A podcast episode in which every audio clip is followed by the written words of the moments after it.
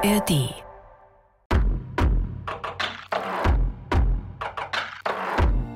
Hallo Toni, hallo Kati, hallo an alle Bergfreundinnen und auch alle Bergfreunde da draußen. Ich bin die Kati und ich freue mich sehr auf diese Folge heute. Wir sind bei den Bergfreundinnen, das ist der Podcast für dein Leben mit den Bergen und heute geht es hier um das Thema Vorbereitung und Training. Genauer gesagt geht es um Vorbereitung und Training fürs Bikepacking. Denn wir Bergfreundinnen, wir fahren in nur wenigen Wochen los mit unseren Gravelbikes. Unsere Zelte haben wir natürlich auch mit dabei, Richtung Paris. Was bedeutet es? Uns beschäftigt das Thema Training schon seit ein paar Wochen extrem, denn wir haben auch nicht mehr richtig viel Zeit.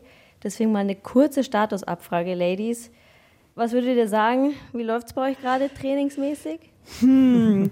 Ich würde sagen, ich habe gut gestartet und sehr nachgelassen. Momentan bin ich so ein bisschen faul. Nein, Toni, bei mir ist es ähnlich, aber ich sage einfach, ich bin in einer Regenerationsphase. ja, also ich muss auf alle Fälle sagen, liebe Bergfreundinnen, diese Folge ist tatsächlich für euch, weil für uns kommen die Tipps tatsächlich ein bisschen zu spät. Wenn wir das Thema gescheit angehen wollen oder gescheit angehen hätten wollen, Tuten. Ah, ich kann keine Vergangenheitsform. Ihr wisst, was ich meine. Also es wäre auf alle Fälle zu spät, jetzt damit anzufangen. Nichtsdestotrotz können wir sie uns ja vielleicht fürs nächste Mal merken. Toni, von wem gibt es denn die Tipps? Oh, ich muss sagen, ich habe für diese Folge zwei wirklich sehr coole Frauen aus der Radsport-Community getroffen und ich bin jetzt noch mehr von dieser Community begeistert, von der ich noch gar nicht so viel wusste, bevor wir jetzt hier mit diesem Thema angefangen haben. Die erste ist die Lisa Brennauer. Die ist ehemalige Profirennradlerin, siebenfache Weltmeisterin und hat 2021 auch Gold bei Olympia in Tokio geholt. Ein Jahr später hat sie dann gesagt, sie hört auf. Also eine krass erfolgreiche Sportlerin und, was mir persönlich sehr gut gefällt, Allgäuerin, was auch ein Grund ist, warum ich sie sehr schwanger, by the way, an dieser Stelle noch herzlichen Glückwunsch von uns Bergfreundinnen, oh. im Allgäu getroffen habe. Und die zweite Frau ist Lea Feder, die ist auch mal profimäßig Rennrad gefahren und hat parallel noch Bioinformatik studiert, wo ich schon denke, was für ein krasser Studiengang. ja. Und und was noch oben drauf kommt, sie macht im Oktober wahrscheinlich ihr Medizinstudium fertig. Also oh, da habe ich mir auch gedacht, als ich ihren Lebenslauf gelesen habe, what the fuck. Und so ganz nebenbei hat sie noch Firmen gegründet, unter anderem Way to Win. Da hat sie sich auf Trainingsplanung spezialisiert und weil sich dann immer mehr Frauen bei ihr gemeldet haben, hat sie noch Female Lifestyle gegründet, wo sie unter anderem auch zyklusgesteuerte Coachings anbietet. Krass, wie machen das die Frauen irgendwie profimäßig, sportmäßig unterwegs sein? Ja, ja. Studieren, Kinder, Firmen gründen, boah, das ist echt bewundernswert. Also Hut ab. Ich finde es natürlich auch krass und ich freue mich tatsächlich auch darüber, dass wir heute dann vermutlich, gehe ich mal von aus, auch was über zyklusgesteuertes Training hören, oder? Ganz genau, aber auch über Ausdauertraining, Ganzkörpertraining, mentales Training und und und. Es ist eine richtig vollgepackte Folge, also spitzt die Ohren und wir legen am besten direkt los. Ganz simpel bei der Basis. Und die besteht wie so oft in unseren Trainingsfolgen aus einer guten Planung. Deshalb Fang früh genug mit deinen Vorbereitungen an. Denn genug Zeit für deine körperliche, technische und mentale Vorbereitung bringt eigentlich nur Vorteile mit sich. Generell halte ich schon viel davon, es möglichst früh zu machen und zu gucken, wie passt meine Radposition, was muss ich vielleicht noch optimieren, sich da auch dran zu gewöhnen, auch dass das Sitzfleisch trainiert ist. Dass man sich vielleicht auch so ein bisschen damit auseinandergesetzt hat, welche Hosen passen mir, welche Polster passen mir, habe ich vielleicht auch eine Sitzcreme im Einsatz. Also dass das nicht alles Punkte sind, die erst in den drei, vier Wochen vor der Tour dann irgendwie mal relevant werden, sodass man ein bisschen agieren kann und nicht nur reagiert. Das war die ehemalige Leistungssportlerin und jetzt Trainerin Lea Feder. Und ja, einfach nur ein paar Mal Radfahren gehen reicht nur bedingt aus. Denn die Trainingsphase kannst du richtig gut nutzen, um eine ganze Menge an dir selbst und an deinem Bike auszuchecken. Das betont auch Lisa Brennauer. Es ist schon wichtig, also dass du dein Fahrrad kennst, auch ein gewisses Bike-Handling spielt eine Rolle. Dann werdet ihr ja auch Gepäck mit dabei haben, was dem Fahrrad nochmal ein ganz anderes Zusatzgewicht zum einen liefert und somit auch ein ganz anderes Fahrgefühl. Und das sollte man vielleicht schon vorher mal ausprobieren, weil um so Kurven rum, zum Beispiel eine Abfahrt runter oder auch gerade wenn man mal aus dem Sattel geht, an einem Anstieg zum Beispiel, dann werdet ihr sehr schnell merken, wie anders sich das Fahrrad jetzt verhält, als ich es jetzt neulich bei meiner normalen Trainingsausfahrt ohne Taschen so gewohnt war. So die Basics, glaube ich, sollten schon sitzen, wenn man dann auch mehrere Tage hintereinander fahren will, weil wenn man dann noch beschäftigt ist, neben dem Treten und sich anstrengen, auch noch versucht erstmal so mit dem Rad klarzukommen, wird es, glaube ich, zu viel auf einmal. Und weil das Thema Fahrtechnik so wichtig ist, gibt's bald von uns auch noch dazu eine Extra-Folge. Wenn du allerdings wie ich so ein letzter Drückermensch bist und erst zwei, drei Monate vor Tourenstart mit dem Training loslegst, solltest du dich gut fokussieren, rät die angehende Ärztin Lea Feder. Wenn jemand jetzt gerade direkt erst einsteigt, dann würde ich eher schauen, dass man eben diese Sachen optimiert, wie Radposition, vielleicht auch mal die ein oder andere längere Radfahrt einplant, um sich auch an die Position zu gewöhnen und zu gucken, passt eigentlich alles, tut mir irgendwas weh danach, als dass ich jetzt einen strukturierten Trainingsplan angehen würde. Auf der anderen Seite, wenn das jemand ist, der vielleicht auch schon eine Weile trainiert hat, auch schon ein paar längere Fahrten gemacht hat, kann man durchaus auch noch mal ein paar gezielte Intervalle fahren, um da noch mal quasi diesen letzten Formboost quasi mitzunehmen. Intervalle. Die braucht man vor allem für die Ausdauer. Was ein Intervall genau ist, dazu später dann mehr. Für unser Training beim Radfahren gilt jedenfalls das Motto Ausdauer is key. Das heißt, für alle von euch, die Ausdauersport nicht zu mögen, habe ich jetzt schlechte Nachrichten. Denn Ausdauer ist so das große Thema im Radsport eigentlich. Absolut. Also es geht generell um Ausdauer. Klar ist es immer noch wichtig, dass man genug Rumpfstabilität hat, gerade bei längeren Touren, dass man nicht am Ende irgendwie Rückenschmerzen bekommt oder dass man eine stabile Beinachse hat, dass man am Ende keine Knieschmerzen hat, dass man richtig auf dem Rad sitzt und da korrekt belastet ist. Aber wenn man jetzt mal überlegt, was einen tatsächlich voranbringt, dann ist das die Ausdauerleistung, ja. Die Ausdauerleistung nennt Lea auch den Ausdauermotor. Und diesen Motor kann man nochmal in zwei Bereiche aufteilen. Das eine ist erstmal die Motorgröße quasi, also was kann der Ausdauermotor leisten? Das nennen wir maximale Sauerstoffaufnahme, also wie viel Sauerstoff kann man maximal aufnehmen. Und das sagt uns ganz viel darüber, wie groß der Ausdauermotor eines Menschen ist. Das zweite ist quasi der Spritverbrauch, also die Ökonomie. Das sagt uns quasi, wie lang hält unser Kohlenhydratspeicher, weil der begrenzt das Ganze am Ende. Und wenn man die zwei Stellschrauben optimiert, dann hat man gewonnen, egal ob wir jetzt auf ein Eintagesrennen oder eine mehrtägige Tour oder so, weil das sind so die zwei Stellschrauben. Und wer hätte es gedacht? Die Ausdauer, die trainierst du idealerweise bei Ausdauersportarten wie zum Beispiel Radfahren. Man kann das natürlich auch über andere Sportarten trainieren, wie zum Beispiel Laufen, Schwimmen, lange Wanderungen. Das sind so die Klassiker, die im Sommer auch irgendwie gefragt sind. Im Winter kommt dann natürlich noch sowas dazu wie Skitouren. Skitour gehen ist der Fahrradfahrbewegung quasi relativ ähnlich. Da hat man einen hohen Übertrag. Da gibt's andere Sportarten wie Laufen, die auch, ich sag mal, die bringen Herz-Kreislauf-technisch was, also die trainieren quasi auch unsere Ausdauer, sind aber muskulär doch ein bisschen anders. Beim Radsport hat man eben eine sehr spezifische Bewegung, die man trainieren kann mit Radfahren oder mit Rudern oder mit Skitour gehen und nur so bedingt mit Laufen. Also Läufer sind oft nicht die besten Radfahrer, solange bis sie es eine Weile gemacht haben und dann muskulär auch angepasst sind. Und was in dem Zusammenhang vielleicht auch noch wichtig ist, ist das Thema Mobilität. Also jemand, der sich sehr, sehr gut bewegen kann, der kriegt in der Regel weniger schnell Probleme durch Dysbalancen, also durch Fehlbelastungen von zum Beispiel dem Kniegelenk. Bleiben wir aber noch kurz beim Thema Ausdauer. Denn die trainierst du am besten so, dass du erstmal guckst, wo steht man aktuell? Also das finde ich immer sehr unterschiedlich, je nach Ausgangszustand. Also jemand, der jetzt noch nie strukturiert trainiert hat, der wird einen ganz anderen Trainingseinstieg bekommen als jemand, der vielleicht schon seit zehn Jahren immer wieder joggen geht. Aber generell ist es aus meiner Sicht immer wichtig, so eine Balance zu finden aus Grundlagentraining, also wirklich Training mit sehr niedrigem Pulsbereich. Das machen viele zu wenig. Also viele fahren in den Bereich eigentlich oft zu schnell. Und das Ganze zu kombinieren mit Intervalltraining, also wo man ganz gezielt auch mal den Puls ein bisschen höher bringt und eben die Motorgröße wirklich angeht und guckt, dass man eben auch Ausdauerform aufbaut. Ex-Rennradprofi Lisa Brennauer hat noch einen weiteren Tipp, mit dem du checken kannst, ob du gerade zu viel reinhaust oder nicht. Den kennst du bestimmt schon, aber doppelt, dreifach oder eben dreißigfach hält bekanntlich am besten.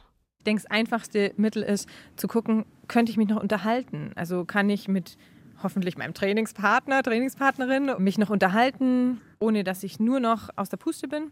Ich glaube, das ist ein ganz guter Anhaltspunkt, wo man weiß, ja, wenn ich mich noch unterhalten kann, dann bin ich hier in einem ganz guten Bereich unterwegs. Dann drängt es mich noch nicht zu doll an.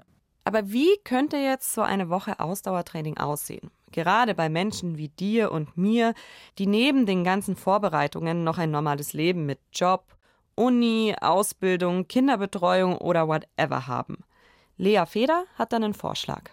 Also bei vielen unserer Klienten, die auch, ich sage mal, zeitlich sehr limitiert sind, sieht das so aus, dass sie unter der Woche, wenn sie wenig Zeit haben, eher mal was Intensives einbauen. Also zum Beispiel auf dem Rückweg von der Arbeit, vorher in der Arbeit nochmal einen kleinen Snack essen und dann eben hochintensive Intervalle fahren. Ganz kurz nur, aber immer so im Wechsel, zum Beispiel 30 Sekunden Belastung und eine Minute wieder lockere Belastung, dann wieder 30 Sekunden hochintensive Belastung und das im Wechsel.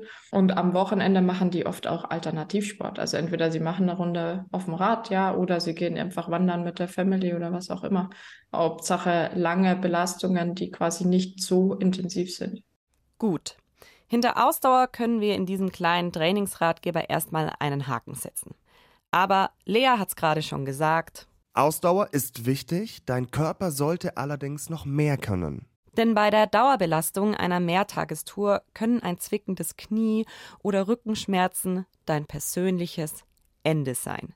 Das betont auch Lea Feder ich sag mal, wenn man sich einen Tag nicht ganz sauber belastet, hat man vielleicht am nächsten Tag so ein bisschen ziehen hier und da und das ist sicherlich nicht gut. Aber wenn man das bei einer Mehrtagestour hat, dann ist die Mehrtagestour an der Stelle vorbei.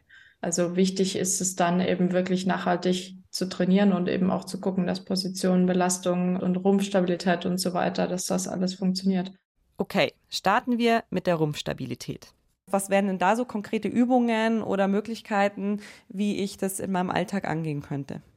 Also wirklich ganz simpel, zum Beispiel Plank. Plank ist eine sehr einfache Übung, also Unterarmstütze im Endeffekt, wo fast alle Muskeln angesprochen sind, die man eigentlich schwer falsch ausführen kann. Also ich finde mal wichtig, dass man eben Übungen nimmt, die relativ einfach sind, so dass man wenig Fehler machen kann. Viele sagen ja auch, dass zum Beispiel Burpees ein super Training ist, aber da kann man halt auch eine Menge kaputt machen, wenn man es falsch ausführt. Und ich finde, Plank ist halt so eine super stabile Übung.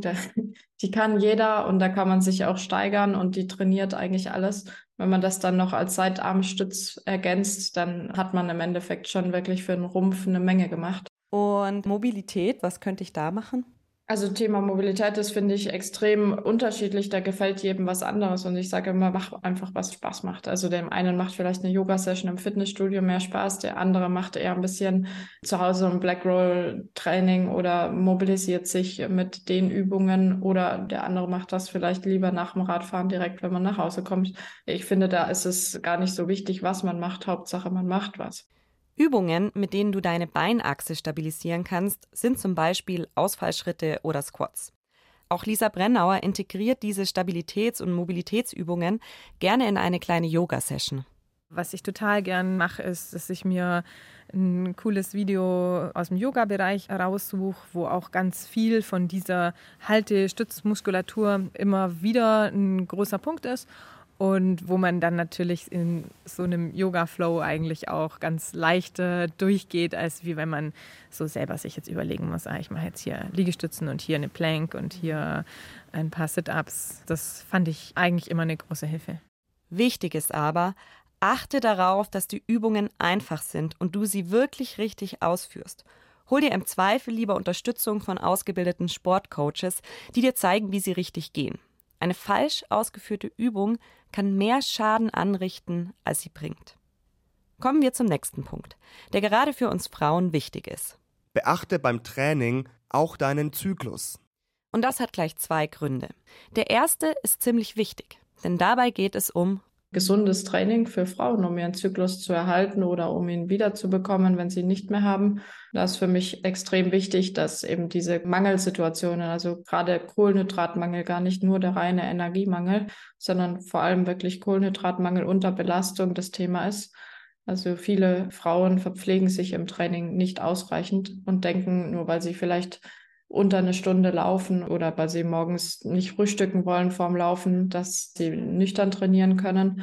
Und da kann ich wirklich nur aus eigener Erfahrung auch sagen, das funktioniert bei Frauen einfach anders als bei Männern. Also Männer können das machen, die produzieren einfach ein bisschen Testosteron, wenn die morgens joggen gehen. Frauen produzieren Stresshormone und bringen sich damit ihren ganzen Zyklus durcheinander. Auf Dauer kann so ein falsches Training zum Red S führen. Diese Abkürzung verwendet Lea für das sogenannte relative Energiedefizit im Sport.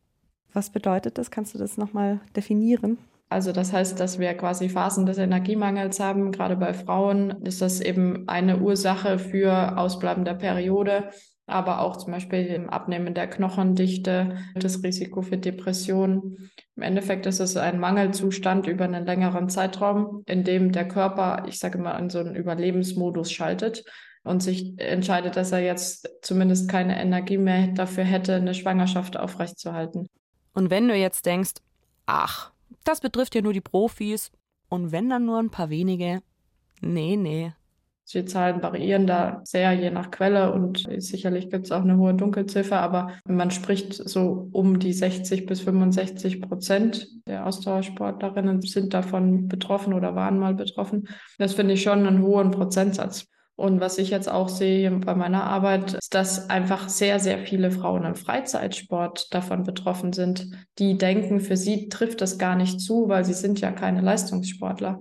Aber ich glaube, was viele unterschätzen, ist einfach, dass es eben nicht nur Leistungssportlerinnen betrifft. Das will ich auch nochmal betonen. Achte also wirklich darauf, dich ausreichend im Training mit allen wichtigen Nährstoffen zu verpflegen. Das Thema Ernährung im Training und bei körperlicher Belastung ist so wichtig, dass wir dazu auch bald eine Extrafolge machen. Wenn du dazu Fragen hast, schick sie gerne rüber. Aber es gibt ja noch einen zweiten Grund, warum du im Training auf deinen Zyklus achten solltest. Stichwort zyklusgesteuertes Training. Für viele Frauen ist das ja eher was Lästiges, aber man kann sich den ganzen Zyklus und die Hormone auch zunutze machen, weil in den ersten zwei Wochen fallen uns halt viele Sachen leichter. Wir können zum Beispiel Trainingsreize besser verarbeiten. Wir können uns besser motivieren für hochintensive Trainingseinheiten. Wir können Kohlenhydrate besser verdauen und, und, und. In der zweiten Hälfte haben wir wieder andere Vorteile. Da sind wir zum Beispiel viel, viel besser im Bereich ruhige, lange Ausdauereinheiten und zur Gewichtsreduktion oder um irgendwie im Endeffekt krafterhaltend zu arbeiten, um Pausen einzubauen. Also da ist wirklich so die Zeit, wo es eher um den Körper geht, ums Wohlbefinden, wo wir auf uns selbst gucken dürfen. Und das ist eigentlich auch ein ganz schöner Gegenpol, wenn man sich das mal so überlegt, dass man gar nicht mhm. immer powern muss.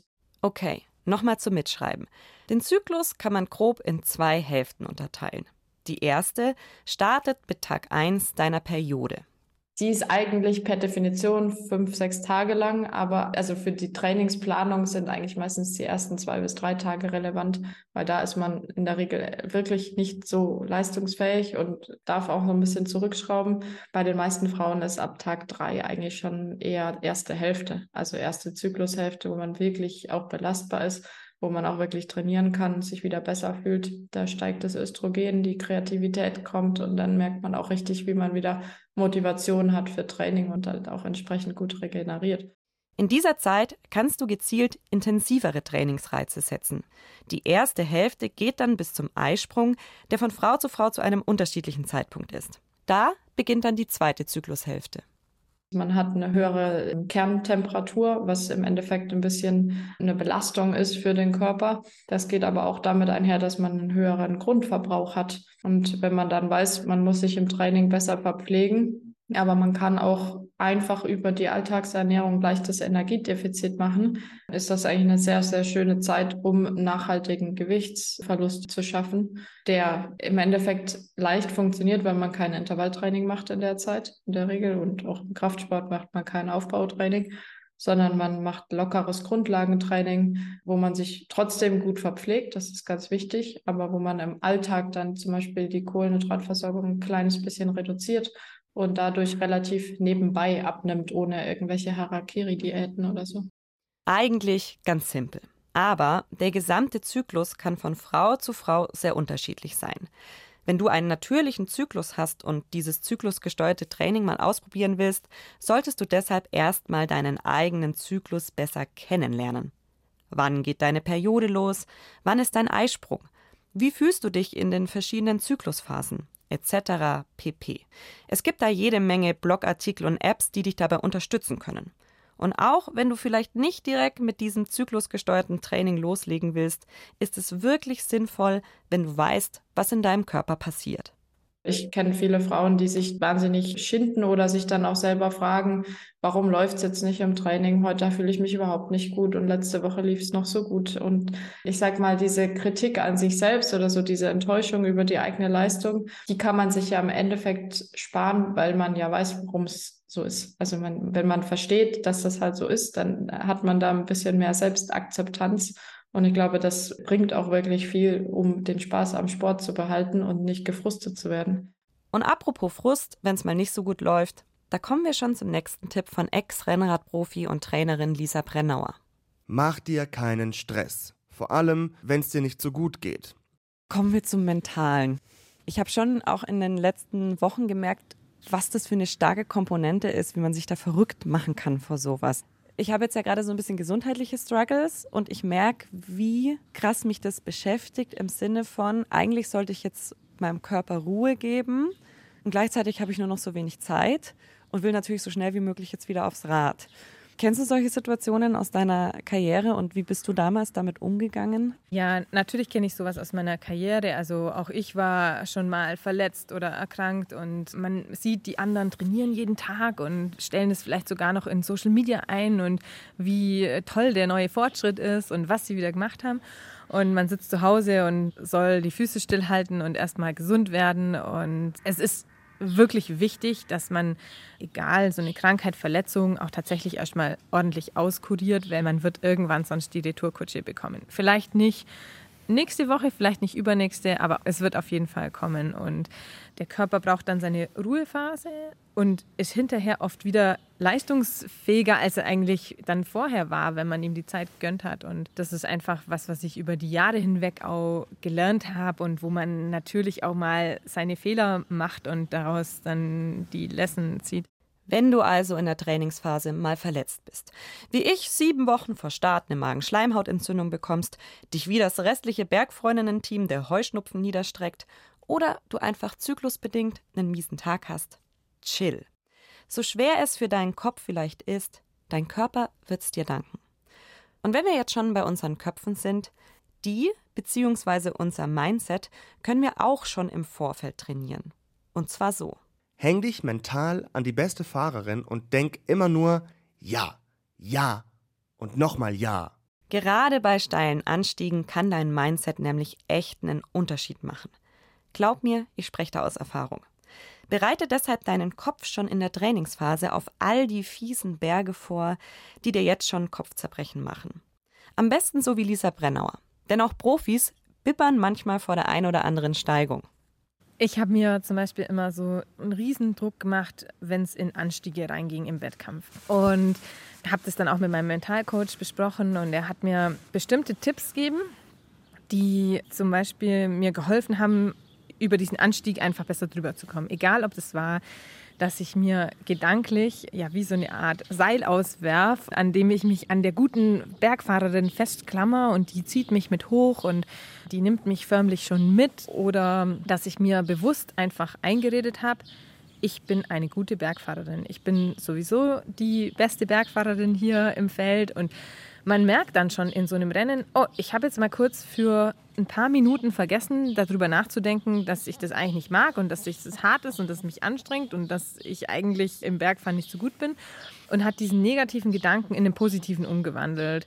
Und das waren für mich so Schlüsseltools, die ich immer wieder aus der Tasche ziehen konnte und wo ich wusste, dass es mir in so einem harten Moment im Wettkampf halt nochmal die paar Körner extra gibt und vielleicht schaffe ich es ja dann über die Kuppe. Und dann bin ich schon dabei, dann geht es die Abfahrt runter und dann kommt nämlich meine Stärke und dann zeige ich euch Bergfahrerinnen mal, wie es geht.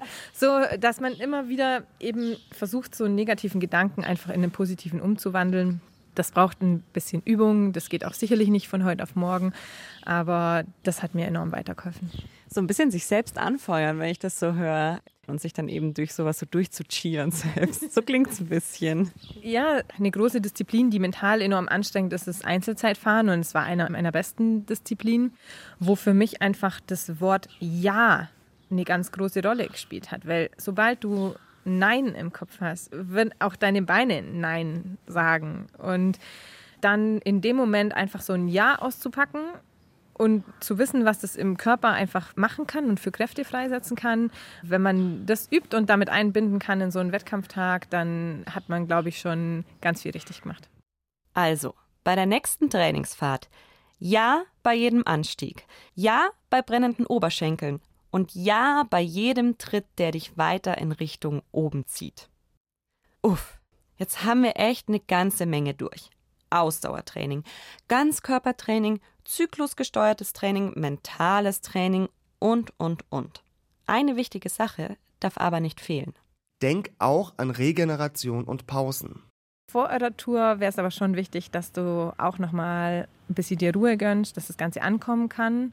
Betont dieser Brennauer. Und ich denke, das ist nochmal ein ganz wichtiger Schritt, den auch viele Sportler, auch viele ja, Hobbysportler vor allem ganz vergessen, dass Regeneration halt dazugehört zu dem Ganzen und man nicht immer nur Vollgas fahren kann und dann am Wettkampftag sich dann fragt, oh, wieso lief es jetzt eigentlich nicht so gut. Was würdest du da empfehlen? Eine Woche vor Start? Nichts mehr oder? Ja, vielleicht eher die zwei Wochen äh, vorher vielleicht ein bisschen ruhiger machen. Also nichts mehr nicht, aber vielleicht nicht mehr jeden Tag oder nicht mehr in dem Umfang wie vorher. Und in der Woche vor eurer Fahrt würde ich schon aufs Rad steigen und mich da nochmal bewegen, um auch einfach drin zu bleiben und ja, mir dann nochmal den Feinschliff zu holen. Aber eher gemütlich. Und jetzt ganz zum Schluss noch quick and dirty das Thema, das Kati hasst und Kati wichtig, aber langweilig findet, denen.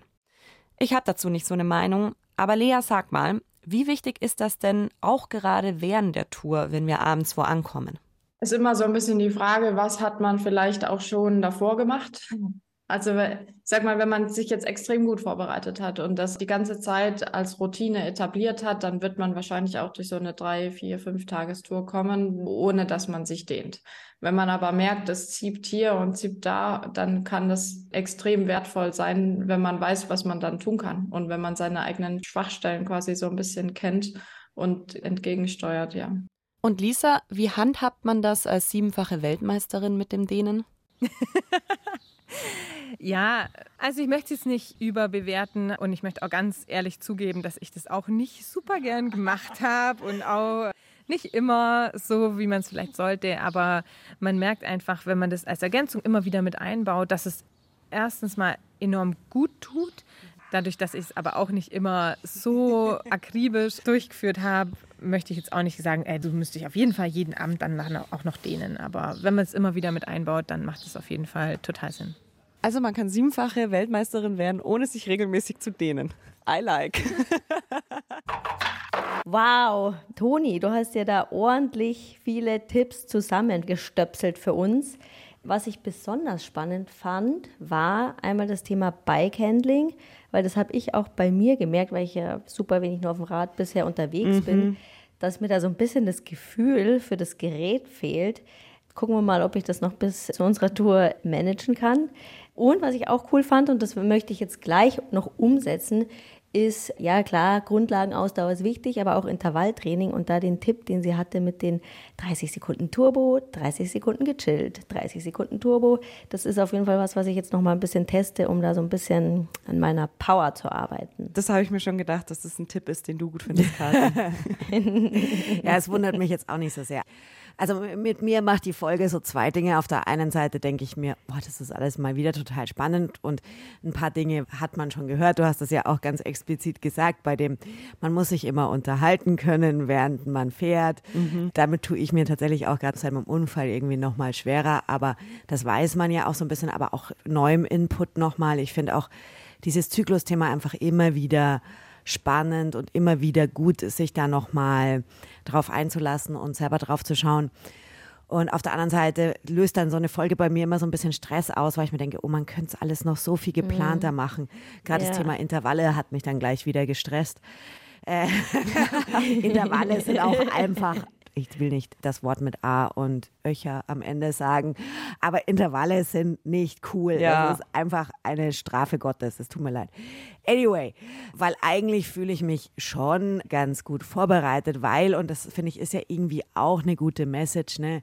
was du jetzt auch angesprochen hast, Kathi, man lernt am meisten, wenn man einfach auf dem Rad sitzt. Und da passiert so viel. Mhm nebenbei ja. und auch diese Intervalle nebenbei auf dem Weg zur Arbeit sind ja eine super Idee, weil man eben allein schon durch die Tatsache, dass man einfach jeden Tag in die Arbeit fährt, zum Beispiel, das bringt einem schon so unfassbar viel, was dir niemand mehr nehmen kann mhm. und du hast noch nicht mal richtig trainiert, ne? so wie man es richtig machen mhm. könnte. Und wir haben aus unserer Community auch eine Sprachnachricht bekommen von der Sandra, die Sandra ist eine Person, die ein bisschen krasser Fahrrad fährt, muss man dazu sagen. Also die startet regelmäßig bei irgendwelchen Ultrarennen und fährt ständig irgendwie Distanzen von 250 Kilometern und solche Sachen und mehrere Tage am Stück. Und die hat uns eine Sprachnachricht geschickt, die ganz in die Richtung geht, yo, Radfahren halt. Ich fahre Fahrrad, so wie ich Bock habe, aber ich bin natürlich auch schon öfter auf längeren Strecken unterwegs. Letztes Jahr bin ich das Seven Serpents gefahren und bin in dem Jahr nur fünfmal über 100 Kilometer gefahren, um dann ein Bikepacking-Rennen über 800 Kilometer zu fahren. Ich habe mich nicht so gut vorbereitet gefühlt, aber gleichzeitig wusste ich auch, dass ich kurz vor Weihnachten eine Bikepacking-Tour gemacht habe, wo ich mehrmals deutlich über 100 Kilometer gefahren bin und nicht so gutes Wetter hatte, was dann mental einfach ja wahnsinnig weiterhilft. Ich kann total verstehen, was die Sandra da erzählt. Kadin und ich haben ja vor einer Woche, glaube ich. Stimmt, das ist genau. Ja, ich glaube, es war eine Woche. Ungefähr. Vor einer Woche eine Radtour, wenn man es positiv ausdrücken möchte. Harmlos ausdrücken möchte.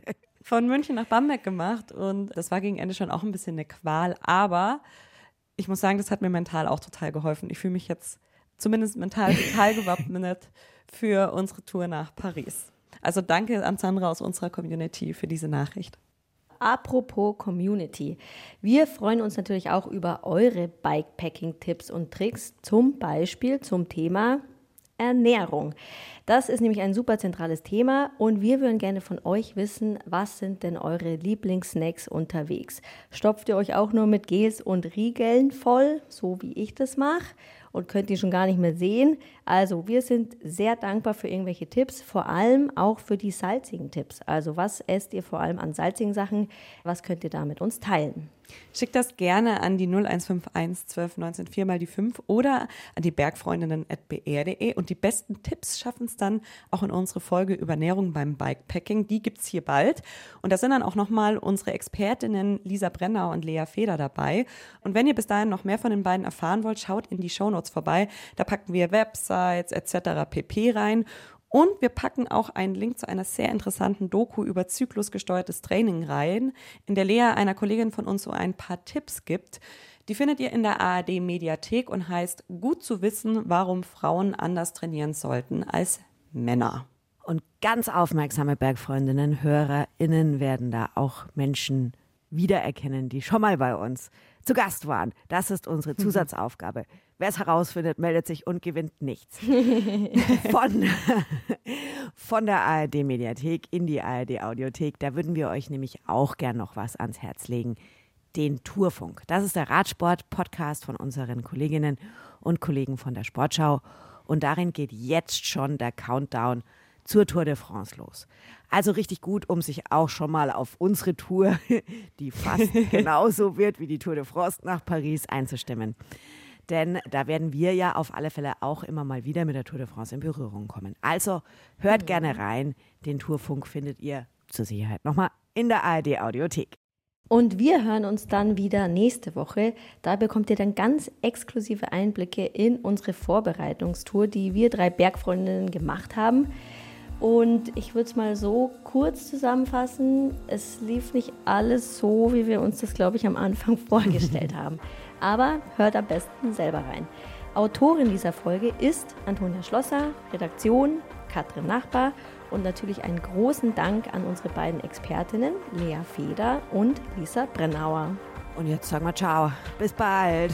Auf Wiedersehen.